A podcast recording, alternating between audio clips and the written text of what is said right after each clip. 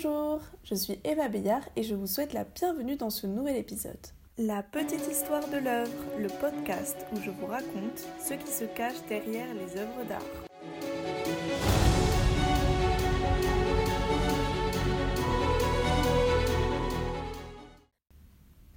Aujourd'hui, nous allons parler de l'histoire qui se cache derrière l'œuvre La femme qui pleure. C'est une huile sur toile réalisée par Pablo Picasso en 1937. Et je vous rappelle que vous pouvez la consulter sur le compte Instagram de la petite histoire de l'œuvre. Alors si vous voulez savoir qui est cette femme et pourquoi ses pleurs ont un lien avec la vie sentimentale de Picasso, je vous invite à passer ces quelques minutes avec moi. Tout d'abord, qui est cette femme qui pleure? Eh bien, elle s'appelle Dora Maar. En réalité, son nom de naissance est Henrietta Theodora Markovitch.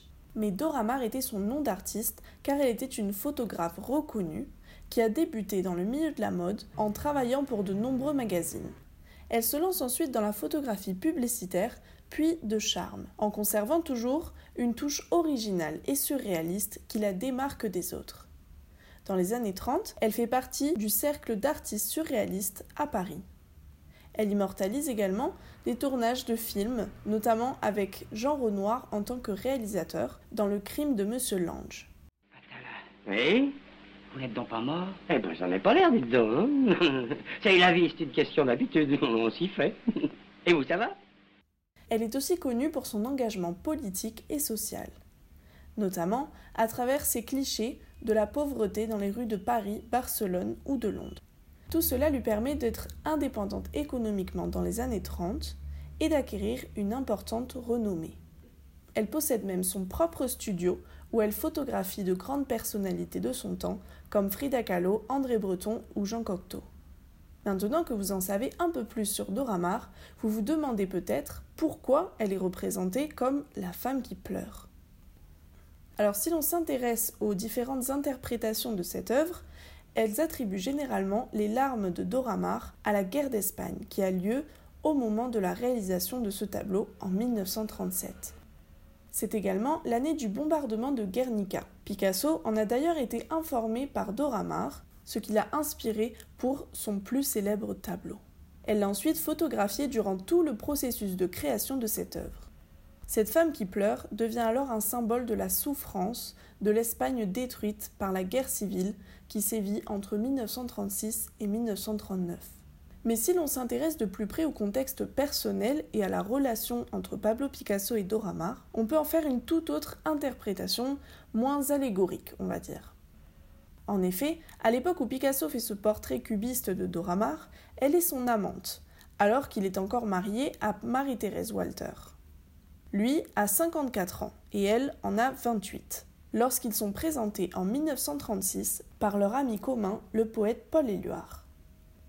La relation commence par une fascination mutuelle pour le travail et la personnalité de l'autre. Dora Maar est une des premières à photographier Picasso dans son atelier.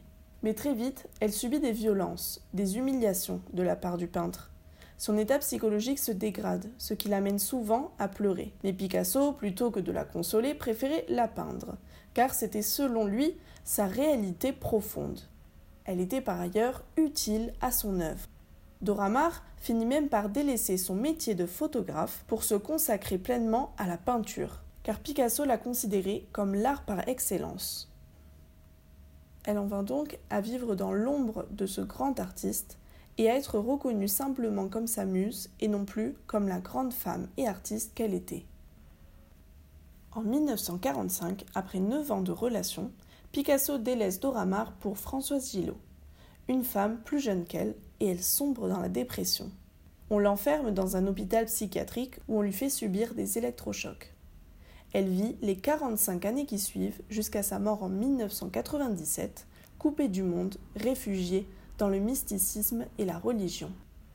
Mais le cas de Dora Maar n'est pas isolé, et on peut le comparer aux nombreuses relations que Picasso a entretenues avec les femmes durant sa vie. Il a eu de très nombreuses amantes et a commencé toutes ses relations en trompant sa femme avec une plus jeune que la précédente, et toujours bien plus jeune que lui. Il a lui-même dit Chaque fois que je quitte une femme, je devrais la brûler. Détruisez la femme, vous détruirez le passé qu'elle représente. Une réplique qui illustre la vision qu'il avait de sa vie sentimentale. Il a eu des enfants avec plusieurs d'entre elles, dont il ne s'est ensuite presque pas occupé, lorsqu'il était avec une nouvelle compagne. Deux d'entre elles ont, comme Doramar, connu des destins tragiques, car elles se sont suicidées après la mort du peintre, de même qu'un de ses petits-enfants. Si vous voulez en savoir plus sur cet aspect de la vie de Pablo Picasso, je vous conseille d'écouter un épisode du podcast Vénus s'épilait-elle la chatte qui s'intitule Picasso séparait l'homme de l'artiste. Vous en apprendrez plus sur son rapport violent et destructeur aux femmes et sur la manière dont sa notoriété et son génie l'ont maintenu dans une totale impunité. Femme qui pleure faisait partie de la collection privée de Dora Maar jusqu'à sa mort mais elle est aujourd'hui exposée au Tate Museum à Londres. J'espère que cet épisode vous a plu et on se retrouve au prochain podcast.